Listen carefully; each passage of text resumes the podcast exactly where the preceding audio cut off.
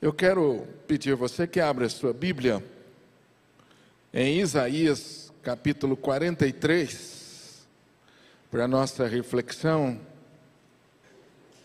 Isaías 43, versículo de 1 a 5. Isaías capítulo 43, versos de 1 a 5. Mesmo assentado, assentados, por favor, acompanhe essa leitura. E não feche a sua Bíblia depois, que eu quero fazer alguns destaques nesse texto com vocês. Mas agora, assim diz o Senhor que te criou, ó Jacó, e que te formou, ó Israel. Não temas, porque eu te remi. Chamei-te pelo teu nome, tu és meu. Quando passares pelas águas, eu serei contigo. Quando pelos rios, eles não te submergirão. Quando passares pelo fogo, não te queimarás, nem a chama arderá em ti. Porque eu sou o Senhor, teu Deus, o Santo de Israel, o teu Salvador. Dei o Egito por teu resgate, e a Etiópia e Seba por ti. Visto que foste precioso aos meus olhos, digno de honra, e eu te amei. Darei homens por ti e os povos pela tua vida. Não temas, pois, porque sou contigo. Trarei a tua descendência desde o Oriente e a juntarei desde o Ocidente. Deus abençoe essa palavra e aplique no nosso coração. Amém?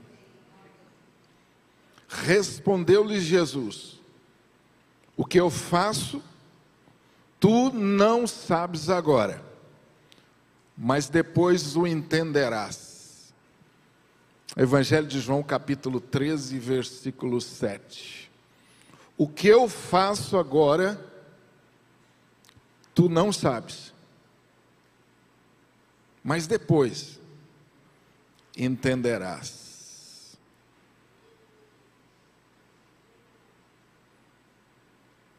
Salmo 78, versos 19 a 22, não precisa abrir sua Bíblia. Apenas me escute, por favor. Poderá Deus preparar uma mesa no deserto? Sabemos que quando ele feriu a rocha, a água brotou e jorrou em torrentes. Mas conseguirá também dar-nos de comer? Poderá suprir de carne o seu povo? O Senhor os ouviu e enfureceu-se, com fogo atacou Jacó. A sua ira levantou-se contra Israel, pois eles não creram em Deus, nem confiaram no seu poder salvador. Salmo 78, versículo 19, 22. Eu quero voltar nesse texto fazer alguns destaques com você. Poderá Deus preparar-nos uma mesa no deserto? Sabemos que ele feriu a rocha e a água brotou em torrentes, mas conseguirá ele também dar-nos de comer? Poderá ele suprir o seu povo com carne? Perguntas. Mateus capítulo 6, versículo 30 e 33. Por favor, também me ouça. Se Deus veste assim a erva do campo, que hoje existe amanhã é lançada no fogo, não vestirá muito mais a vocês, homens de pequena fé? Portanto, não se preocupem dizendo que vamos comer, ou que vamos beber, ou que vamos vestir, pois os pagãos é que correm atrás dessas coisas. Mas o vosso Pai Celestial sabe que vocês precisam delas. Busquem, pois, em primeiro lugar o reino de Deus e a sua justiça, e todas estas coisas vos serão acrescentadas.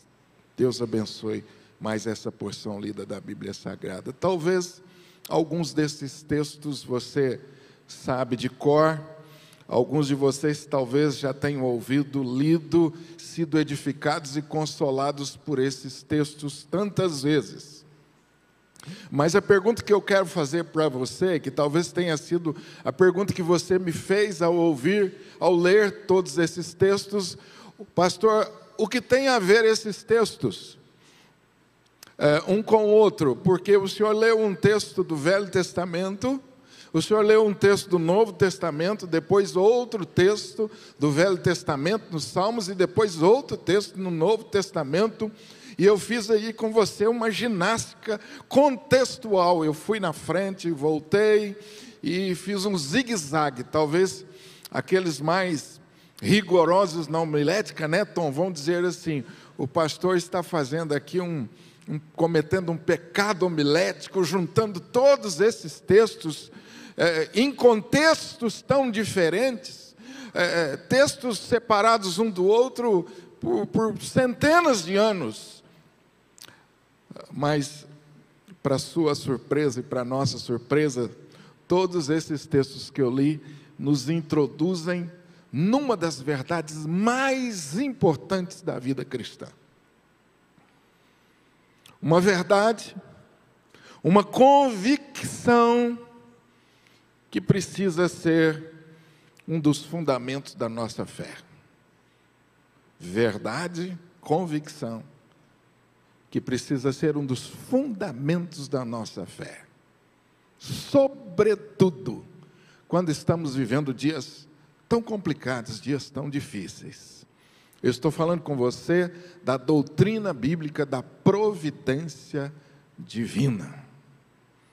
Dias difíceis requerem de nós uma estrutura sólida. Dias difíceis são como tempestades, como ventos contrários são tempos em que nossas convicções são testadas, tempos em que nossa fé é provada, os nossos valores são provados. O texto do profeta Isaías, no capítulo 43, tem um significado muito relevante para os seus dias, porque o povo de Deus está aqui em cativeiro vivendo tempos tremendamente difíceis. O capítulo 41 e 42 fala daquele que poderia salvá-los. E o capítulo 43 é uma palavra de consolo para aqueles que estavam ali vivendo tempos difíceis, tempos de sofrimento. E a mensagem central desse texto de Isaías 43 é a providência de Deus para o seu povo em tempos difíceis. O texto do Novo Testamento, que eu também li com vocês aqui no início, Jesus está vivendo com seus discípulos momentos também difíceis. Jesus está fazendo coisas que estão deixando os discípulos perplexos. Os discípulos estão sendo provados, testados nas suas convicções. Jesus está operando sinais, milagres, de certa forma surpreendendo aqueles que estavam seguindo a Ele. E em algum momento eles não estavam entendendo tudo que estava acontecendo. E Jesus se volta para eles e diz: O que eu faço agora vocês não entendem. O que eu faço agora vocês não vão entender. Mais à frente vocês vão entender. Será um processo, mas agora vocês não vão entender. A providência divina. Essa é uma das doutrinas, uma das verdades mais necessárias, creio eu, para os dias que estamos vivendo. O que é, ou do que, que se trata, pastora, providência divina? Então, deixa-me usar com você um pouco do nosso, da nossa confissão de fé, do nosso breve catecismo, que tem uma definição tanto técnica, mas nós começamos por aí. Providência divina é Deus, segundo os seus conselhos, a sua sabedoria, a sua vontade, sustentando, dirigindo, dispondo, governando todas as criaturas, todas as ações, todas as coisas, desde a menor até a maior. Eu volto nessa definição com você. O que é providência divina, pastor? Afinal de contas, é, do que, que se trata essa verdade tão necessária, essa convicção tão essencial para os nossos dias? Nós estamos falando acerca de um Deus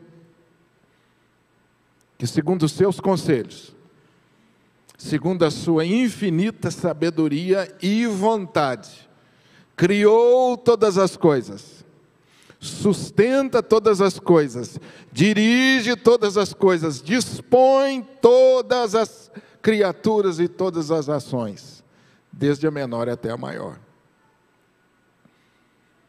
Uma convicção desafiadora, mas muito necessária para nós.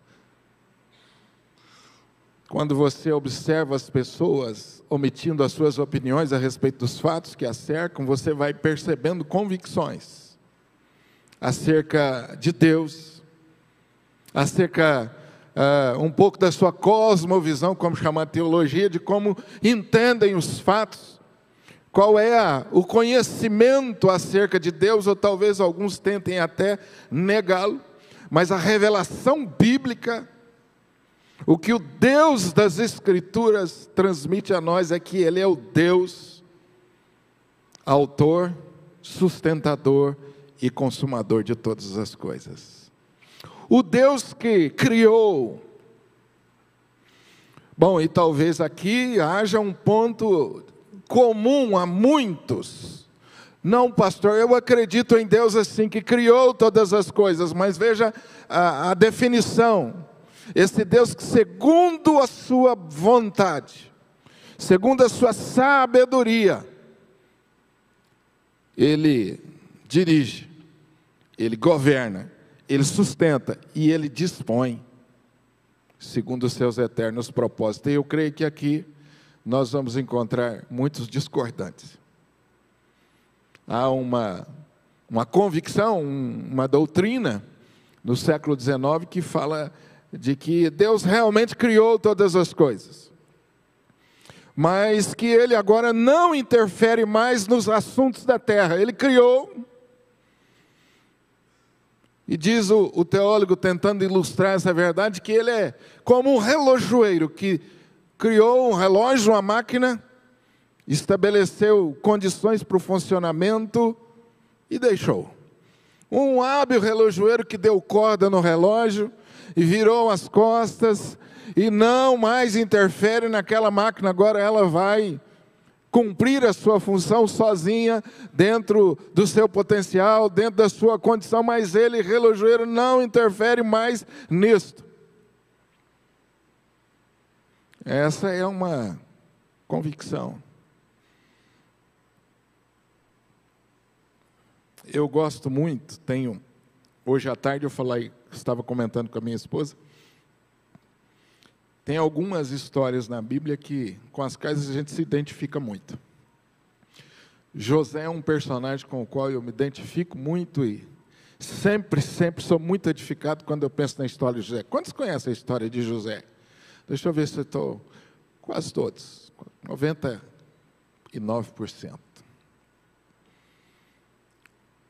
José, o início da sua história é interessante que José é, é alvo da predileção do seu pai. E não é o nosso assunto, mas cuidado com essa história de ser, ter filhos prediletos. Isso é um problema sério. Aqueles que estão criando filhos, tomem cuidado com isso. Mas seu pai mostrou predileção por ele e fez para ele uma túnica muito bonita. E ele se destacava com aquela túnica. E aquilo foi criando uma inveja nos seus irmãos muito grande. Por conta disso, arquitetaram a sua morte e, terminando, jogaram ele num buraco. Posteriormente, foi vendido como escravo eu estou resumindo aqui a história. Depois foi parar lá no, no Egito, e ali já é, vivendo assim, vamos dizer, um período de mais calmaria, de tranquilidade, mas foi vítima de uma calúnia, foi parar na prisão por conta disso, e depois foi esquecido na prisão. Até que a vida de José começou a caminhar numa direção diferente. Finalmente, José é colocado numa posição de muita honra, de maior destaque que alguém poderia almejar. Do fundo de um buraco para o reino do Egito. para o trono do Egito. Que mudança radical. Mas numa certa feita, a fome veio sobre a terra e os seus irmãos vão ao Egito buscar mantimentos e ali José os reencontra. Eu estou resumindo bastante a história aqui. E aí, na leitura da história, você vai pensar: bom, agora é hora de José agir com justiça a esses desencontros da sua vida. Porque afinal de contas ninguém pode suportar tantos desencontros, tantas injustiças, deve ter ali o direito de manifestar ou de fazer justiça e até mesmo de se vingar dos seus irmãos. Que não fosse uma coisa muito, é, muito pesada, apenas mandasse seus irmãos de volta. Não mandasse prendê-los, não fizesse maldade, mandasse de volta. Talvez isso seria um, um, uma atitude que, que nós poderíamos abonar. Não, eu acho que José fez bem, mas não. José é conduzido por Deus a perdoar os seus irmãos, mas o mais bonito é como José interpreta essa história.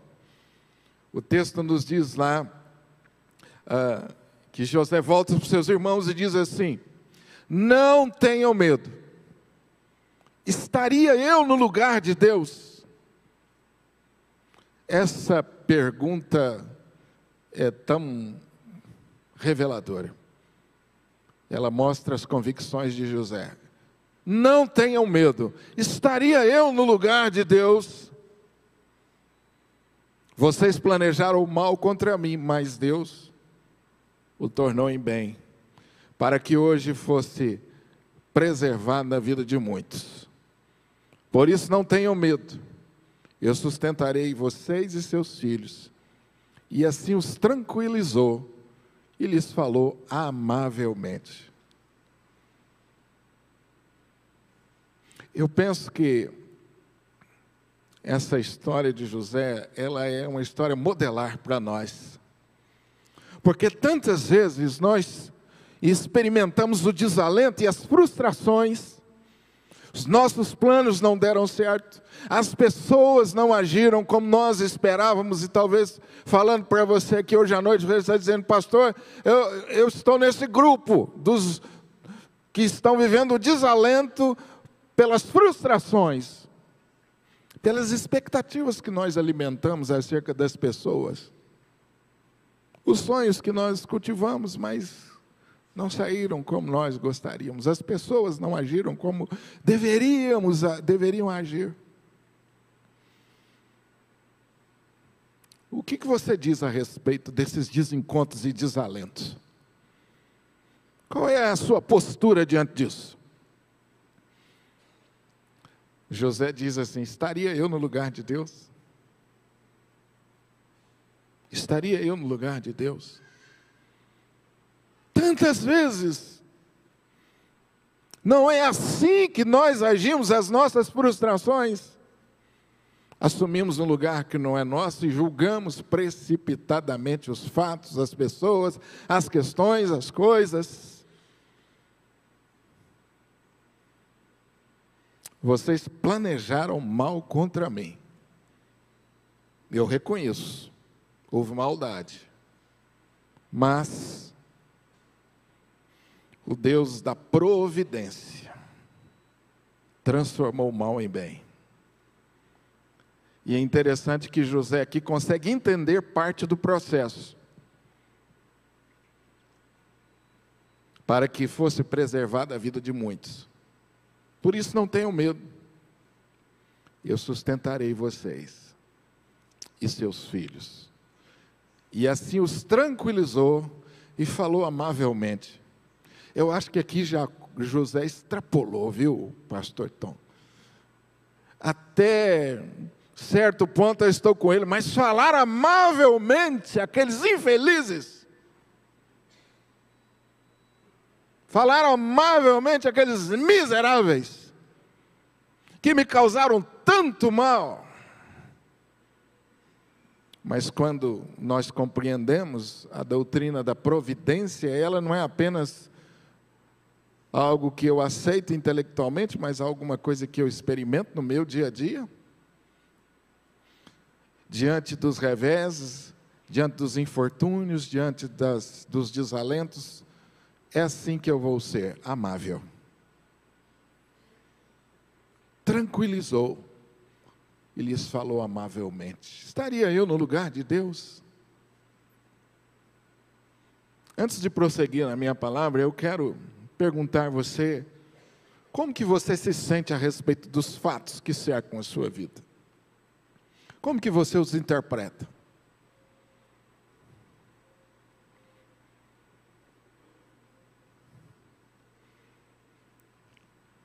Qual é a visão que você tem acerca dos fatos que rodeiam a sua vida ao longo do tempo?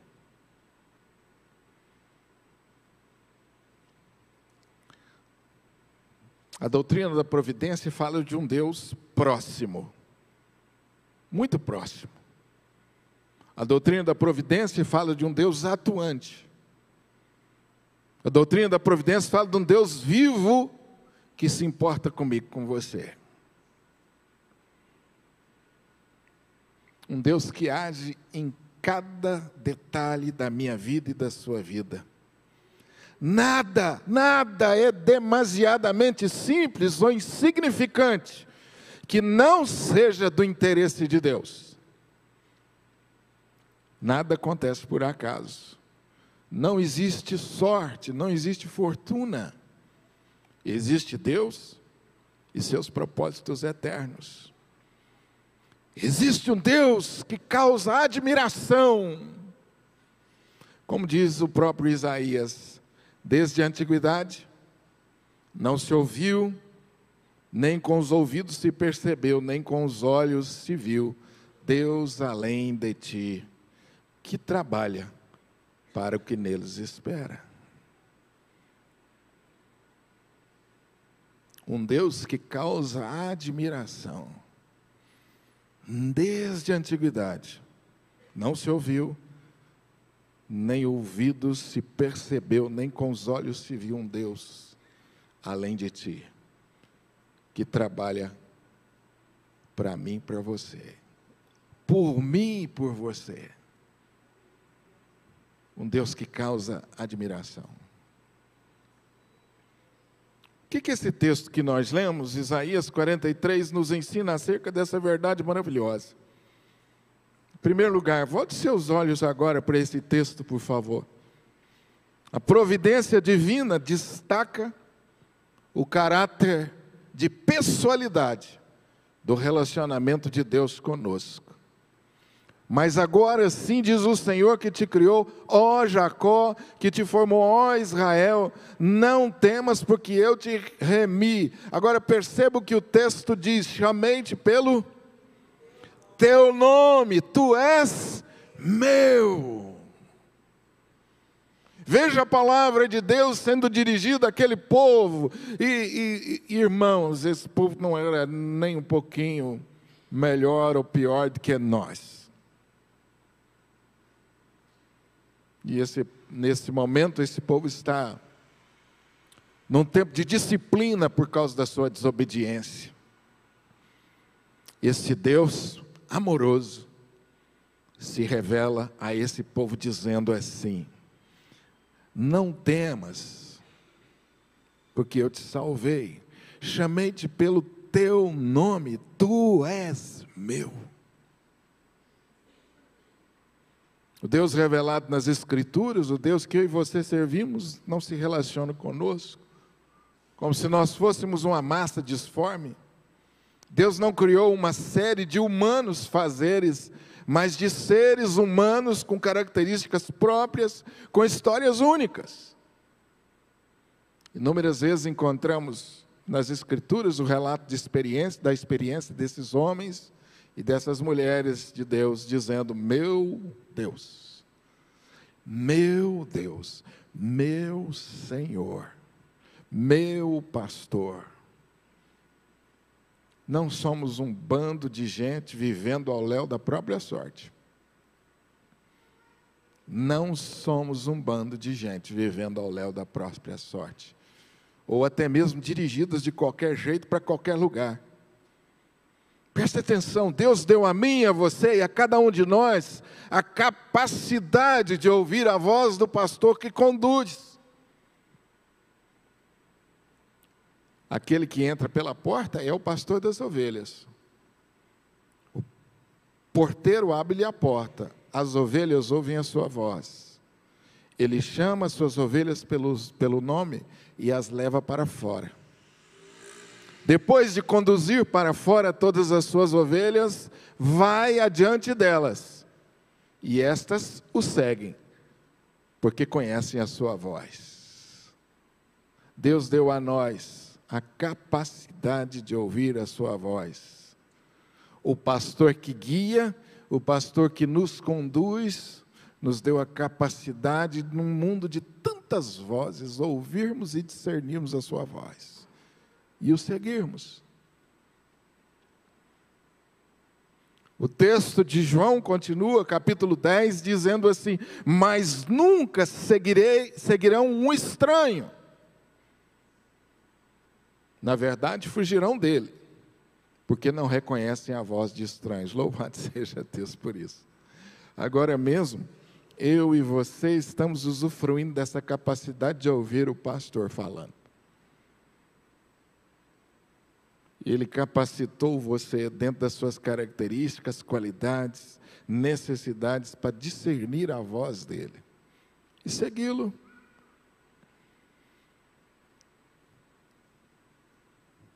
A ovelha cercada de perigos, de estranhos e de inimigos vai discernir a voz de Deus e seguirão a Deus.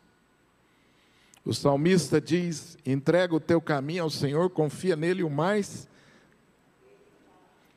Descansa no Senhor e espera nele. Ô oh, irmãos, como nós estamos precisando de descanso, hein? Desse descanso. Eu não estou falando do descanso do final de semana na casa de campo, nem na casa de praia, não estou falando desse descanso, não estou falando do descanso da alma. o descanso do estresse, da excessiva preocupação com o dia de amanhã.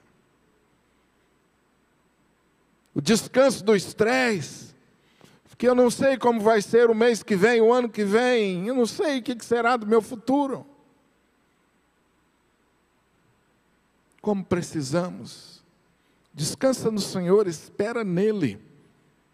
E não te irrites por causa daqueles que prosperam no seu caminho, por causa daqueles que levam a cabo seus maus desígnios. Salmo 37, versículo 5.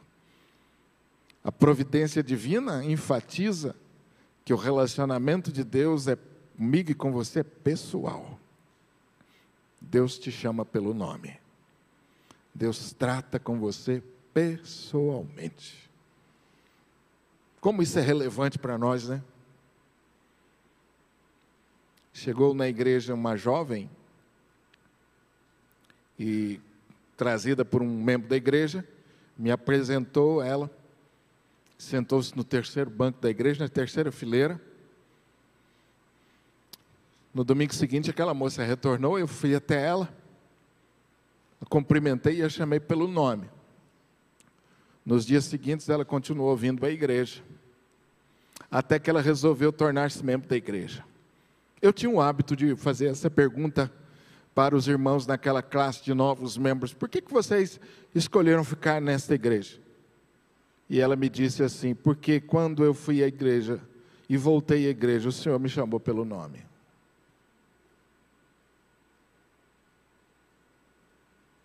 Maravilhoso isso.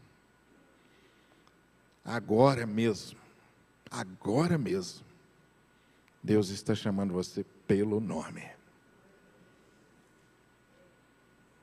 Quando nós evangelizamos, falamos, compartilhamos o evangelho com as pessoas, normalmente eles dizem assim para a gente: Mas você acha que Deus vai ouvir minha oração? Tem tantas necessidades nesse mundo, esse mundo é tão grande, Deus deve estar tão ocupado com outras pessoas. Será que Deus vai ouvir a minha oração? Será que Deus está interessado na minha história? Que verdade maravilhosa das Escrituras Sagradas. A providência divina enfatiza que Deus conhece você, te chama pelo nome. E Ele está profundamente comprometido em sustentar você, em guiar você até o fim. Mas, pastor, não tem mais. Não tem mais. Eu estou falando de um comprometimento de Deus comigo e com você na eternidade, de nos criar, de nos salvar e de nos fazer chegar lá. Louvado seja Deus por isso. Nem eu nem você podemos mudar isso. A doutrina da providência destaca esse Deus pessoal diretamente envolvido com o que acontece comigo e com você. À medida que nós vamos nos submetendo a Deus, através de um relacionamento de amor, as pessoas ao redor de nós vão sentir o bom perfume de Cristo. Preste atenção nisso. Tudo isso que eu falei para você aqui parece algo, pode é, terminar para você sendo algo muito distante, que vai continuar na prateleira. Se você não se dispuser a um relacionamento de submissão e de amor para com Deus.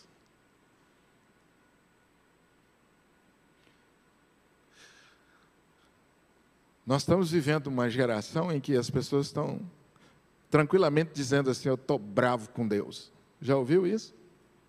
Estou bravo com Deus. Uns, assim, um pouco mais comedidos, dizem: Estou decepcionado com Deus. A minha mamãe, a Nise conheceu ela, ela dizia assim: Não adianta emburrar, não. Não adianta emburrar, não. E é assim. Com esse Deus soberano comprometido comigo, com você, até o fim, até as últimas consequências, não adianta ficar bravo. Se submeta a Ele num relacionamento de amor. Eu entendo? Não. Você entende? Não. Não vamos entender tudo. Mas há uma paz que excede todo o entendimento, guardada como produto desse relacionamento de amor, esse relacionamento de submissão para com esse Deus soberano. A providência divina não nos isenta de sofrimentos. Vamos entender isso aqui com maturidade? Quando passares pelas águas, quando passares pelos rios, quando passares pelo fogo. Todas essas expressões são metáforas de sofrimento, de angústia e provação. E Deus não está dizendo assim, é, pode ser que você passe. Não. Você vai passar. No mundo tereis aflições. Jesus deixou isso muito bem claro. No mundo tereis aflições, não é uma condicional, não. Você terá, eu e você passaremos pelas águas, pelos rios, pelo fogo, pelas provações, pelas duras aflições. Eu e você não estamos isentos de sofrimento. Pronto e acabou. Se você está passando por lutas, pertence à regra e não à exceção. Se você acabou de passar por uma, recobre o ânimo. Haverão mais pela frente. Ô pastor, eu pensei que o senhor iria dar uma palavra de consolo. O pastor que me procurou, o pastor auxiliar, me procurou logo no começo do ministério, de cabeça baixa, triste. Eu falei: O que aconteceu com você? Ele falou: Senhor Honório, vou dizer uma coisa para você com toda sinceridade. Eu acho que nós, pastores, deveríamos ser poupados de problema na família, viu? Porque a gente vive cuidando da família dos outros, mas em, tem problema em casa, problema com a mulher. Eu falei, já sei, você brigou com a esposa, a esposa está brava com você. Você não acha que nós deveríamos ter poupados de, de problemas? Eu falei assim: Ó, eu acho, mas a ordem lá de cima é outra. Mas eu tenho uma palavra de consolo para você. Não, então fala para mim. Eu falei assim: resolve isso logo, porque logo vão vir outras. E ele falou: Mas você está de brincadeira comigo? Eu falei: Não, resolve isso logo, vai lá, pede perdão, acerta. Usufrua de um tempo de paz, mas vão vir outras. E eu tinha muita amizade com ele. Eu falei: Ainda mais cabeça dura do que você é, com coisa que eu não era, né? Com coisa que eu não sou. É mesmo? Eu falei, é verdade, já tem algum tempo de caminhada, vai lá e resolve. Leva uma flor para ela, você gosta muito dar flor. Agora é a hora de ser caprichar, dá uma flor, pede perdão, acerta logo. Mas se prepare que virão outros. A providência divina não nos isenta de sofrimento. Esse parece ser um dos temas mais difíceis, principalmente para nós no Ocidente, Igreja do Ocidente. Quando você conhece os irmãos que vivem em países perseguidos, parece que eles estão vivendo outro evangelho, não é, Márcio? Você já viu o testemunho que eles dão? É impressionante como eles lidam com o sofrimento. Uma alegria nos olhos que a gente fica assim, mas como assim?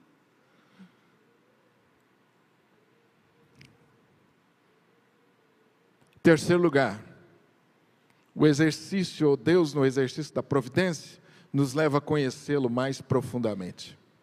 Porque eu sou o Senhor teu Deus, para que saibais e creiais e entendais que sou eu mesmo, e que antes de mim nenhum Deus se formou, e depois de mim nenhum haverá. Eu sou o Senhor, e fora de mim não há Salvador. Qual o objetivo? Daquelas provações, daquele sofrimento. Qual é o propósito de Deus nisso?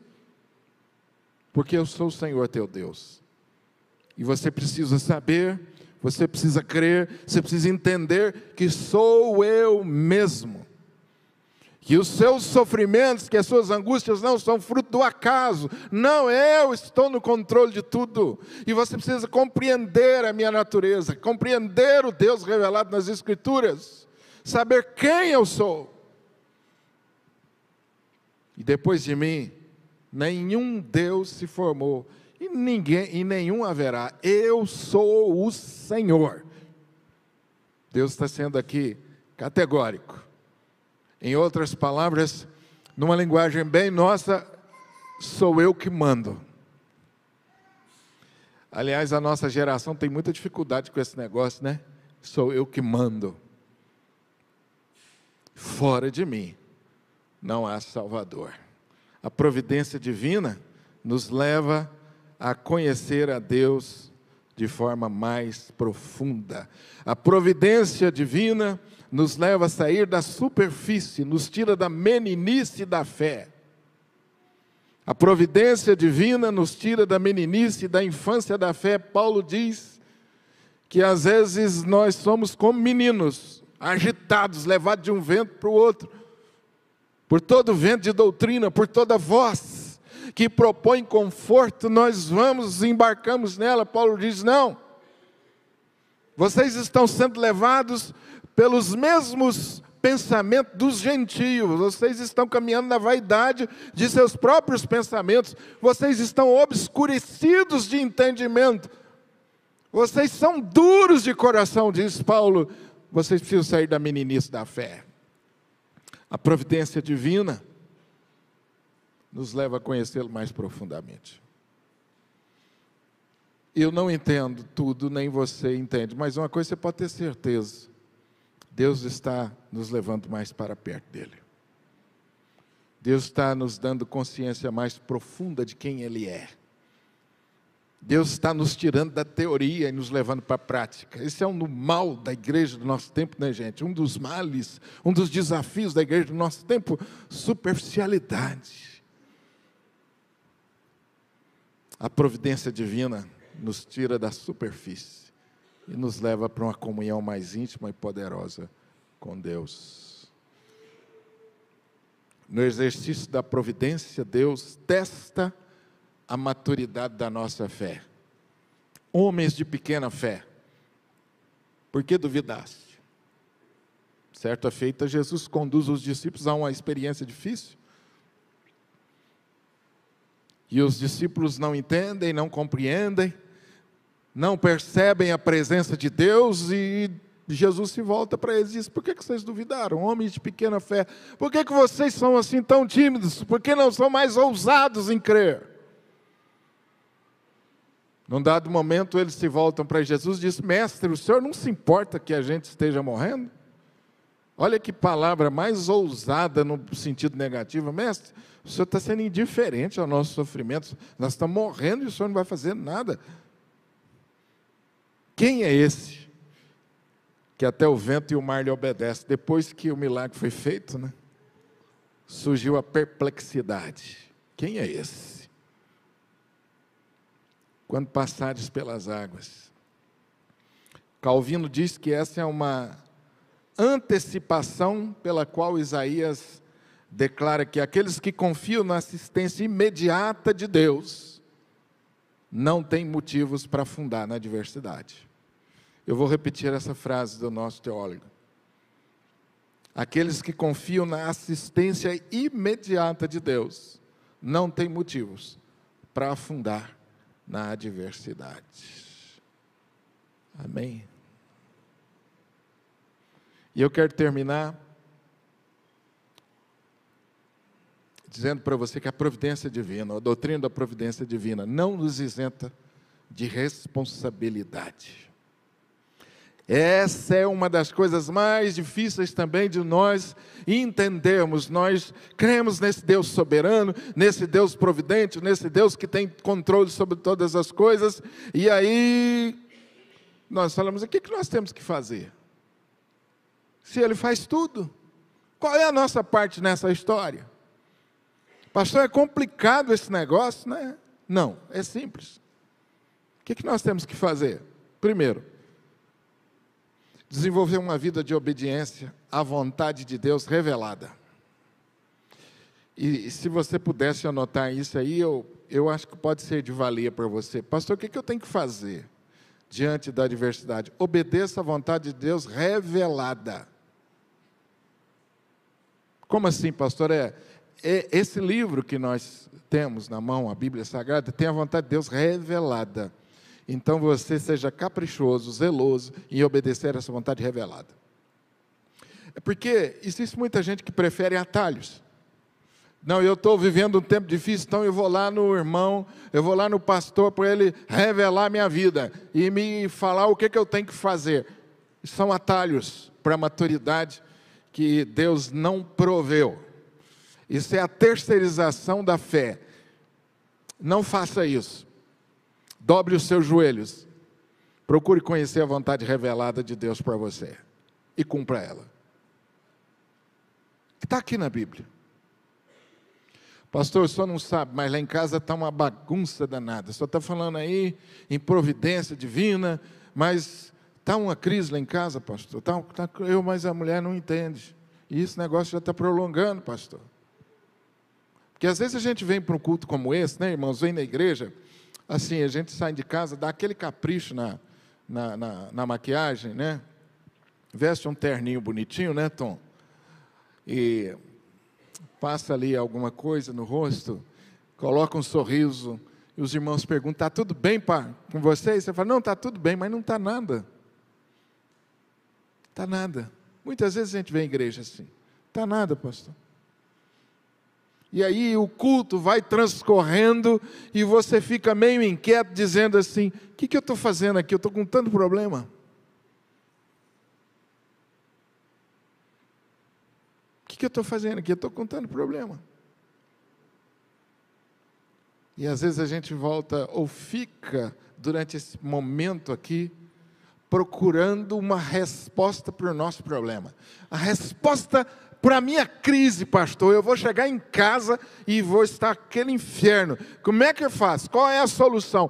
Então eu tenho a solução para você, obedeça à vontade revelada. Deus me revelou aqui agora. Você quer uma revelação? Obedeça à vontade revelada. Como assim, pastor? É, procure os textos que falam sobre o que é ser um marido segundo a vontade de Deus, grife esses textos e obedeça. E ela, pastor, obedeça. Deixe o resto nas mãos do Deus providente. Pastor, eu estou numa crise financeira que você não pode imaginar. Posso imaginar, sim, já passei por tantas. Você acha que pastor não tem crise financeira? Tem também. Ainda bem que eu não sou pastor dessa igreja que podia dizer que eu estou pedindo aumento de salário. Se alguém puder ligar lá para mim depois, por favor, me ajuda.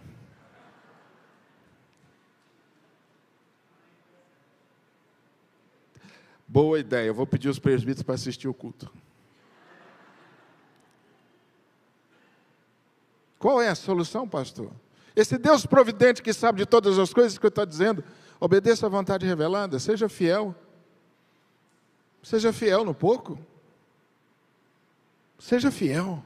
Comece por aí. Nossa, pastor, que difícil é. Difícil, mas não impossível. Desafiador, mas plenamente possível. Difícil, difícil, difícil mesmo, Deus vai fazer.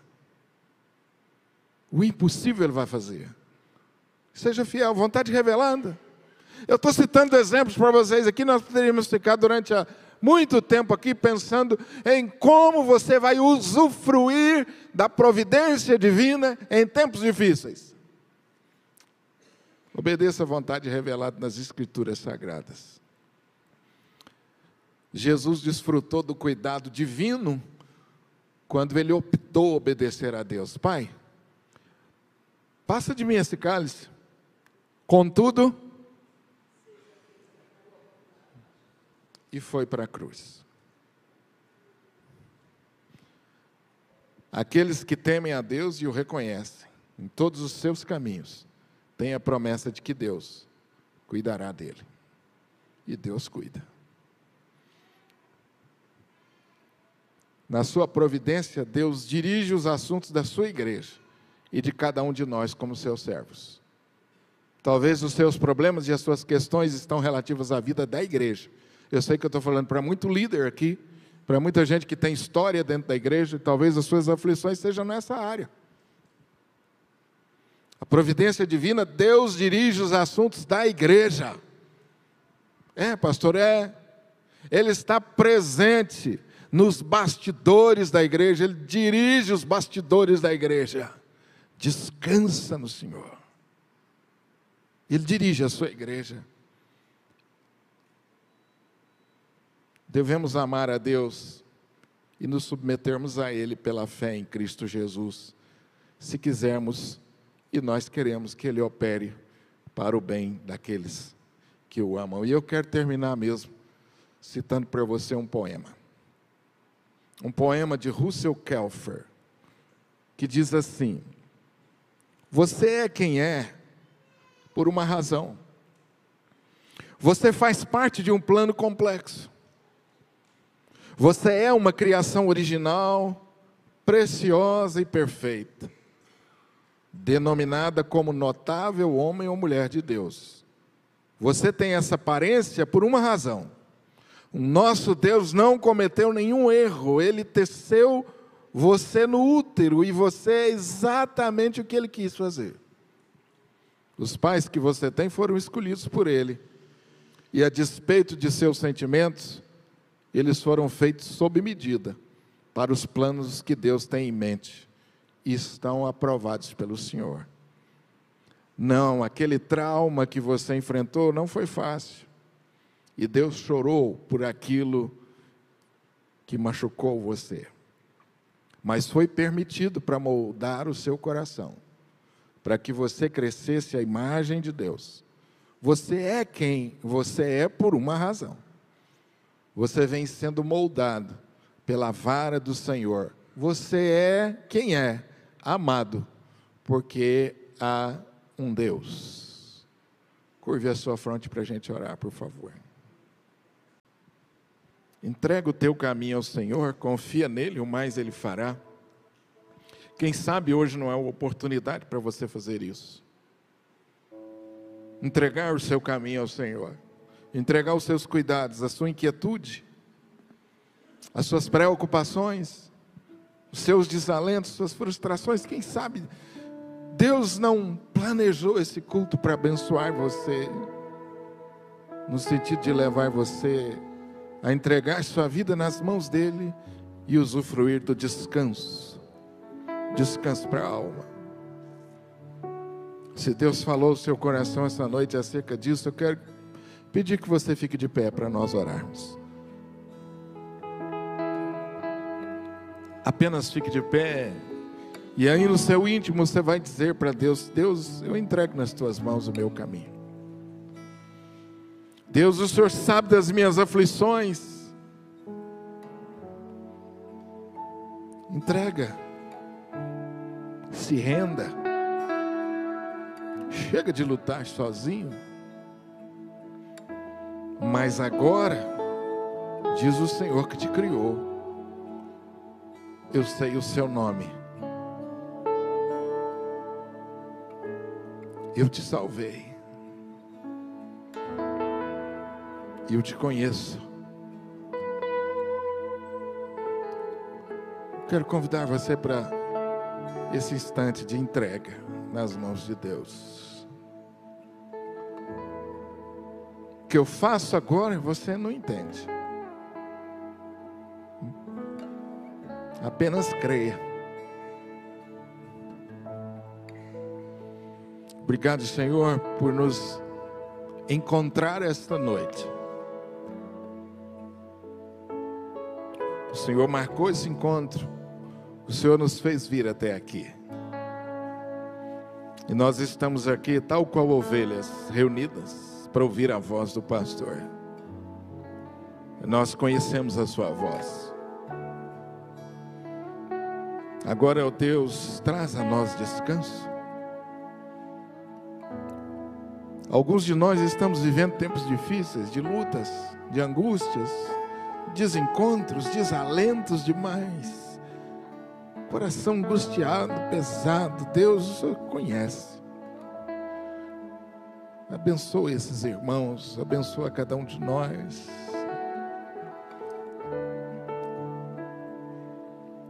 Nós queremos usufruir desse descanso, Senhor. Entregamos nas tuas mãos os nossos cuidados, a nossa vida, os minutos seguintes, a semana, os meses, anos seguintes colocamos nas tuas mãos. Dirige a nossa vida, nos traz descanso.